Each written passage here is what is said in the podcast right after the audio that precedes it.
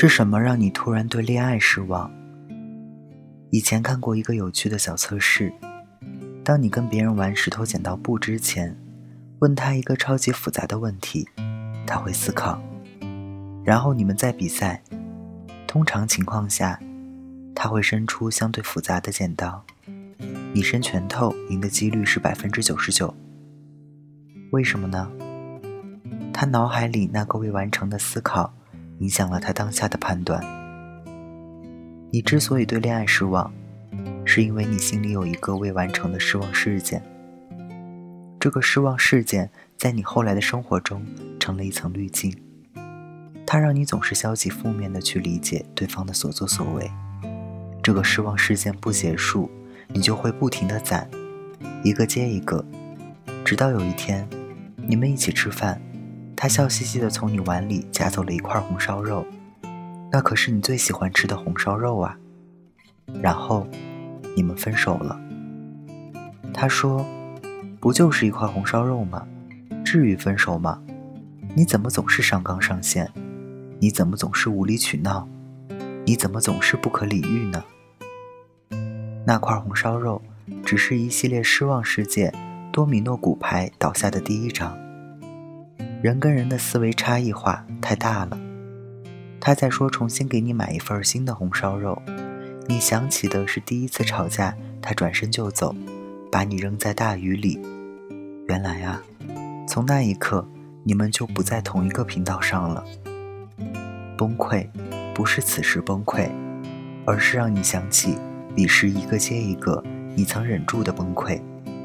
当下你没吃到那一块最喜欢的红烧肉。然后，所有委屈奔涌而来，想讨一个说法。渐渐的，我似乎明白那些情侣为什么分手。他们在谈一场减法恋爱，就是相逢即是巅峰。我超喜欢你，你是我的一百分。然后有一天，你忘记给我买礼物，你没有回我的微信，说好一起看电影，你临时爽约，我生气。你没有哄我吃小龙虾，你没有替我剥，这些小细节呀，在我的恋爱笔记本上，有时候扣一分，有时候扣三分，扣着扣着分不够了，所以大多数人分手那天是一个无比平常的一天，一个非常不起眼的争吵，可就是那天，爱情再也走不下去了。我们总是会觉得对方不会改。了也改不好，每一次都以负面的情绪来回应对方，我们亲手把对方推进了黑暗里，然后质问他：“你为什么看不见满天星星？你为什么浑身都是刺？忘了吗？那些刺是你曾亲手扎上去的，一根又一根。你看，你爱他的那一天，他是小白兔；你不爱他的时候，每一次否定都是一根刺。”他成了一只小刺猬。其实，你也讨厌那种一而再、再而三被否定的恋爱吧？我们都期待着有一刻被鼓励，听到一句“没关系，你可以再试一次”，来，我帮你。那些小失望本可以解释明白，可是我们偏偏赌气不听解释，然后悄悄地在恋爱笔记本上划一笔，直到有一天。你翻开笔记，会怀疑他有没有爱过你？他怎么浑身上下各种小毛病啊？那一刻，我不知道你有没有想过，你爱过他吗？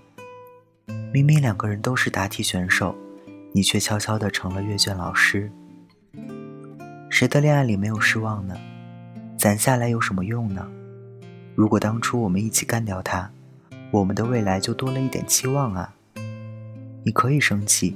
你可以抱怨，但是你不可以不告诉我你怎么了。我害怕那种让我猜猜你有几颗糖的恋爱。一次一次猜不对的时候，我也会慌张。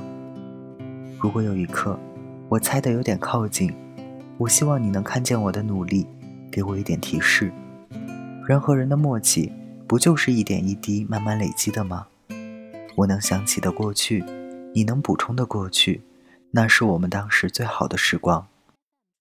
我突然想到，那些我们以为过不去的失望，其实都是在给我们看不清的未来放生了一只萤火虫，点了一支火把，挂了一个月亮。就是在某个很黑的晚上，我们都在叹气：人啊，好奇怪，明明爱着、关心着、在乎着，嘴里却抱怨着、指责着、失望着。那一刻。我们不是该相互依偎在一起吗？不能说那些把对方推开的话呀。黑夜太黑，一推开就不见了。恋爱越久，失望就会越多，因为这证明你对一个人越来越了解。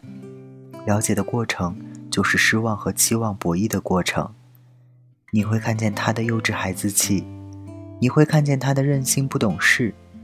你会看见他的坏脾气，攒够失望离开吗？费那个劲儿干嘛呀？不用攒，你可以随时离开。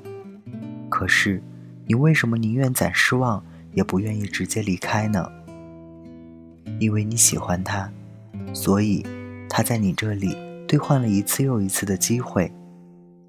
有时候，他的孩子气带给你惊喜；有时候，他的任性带给你浪漫，有时候他的坏脾气带给你伤心。失望和期望就像两辆车，有时候失望跑得快，你会委屈；有时候期望跑得快，你会超开心。如果愿意跟一个人在一起，其实最后你会发现，失望和期望差不多可以抵消，形成一种平衡的状态，这就是一生。只是，很多人只攒失望，忘记了攒期望。感谢作者齐先生，大家晚安，我是台灯。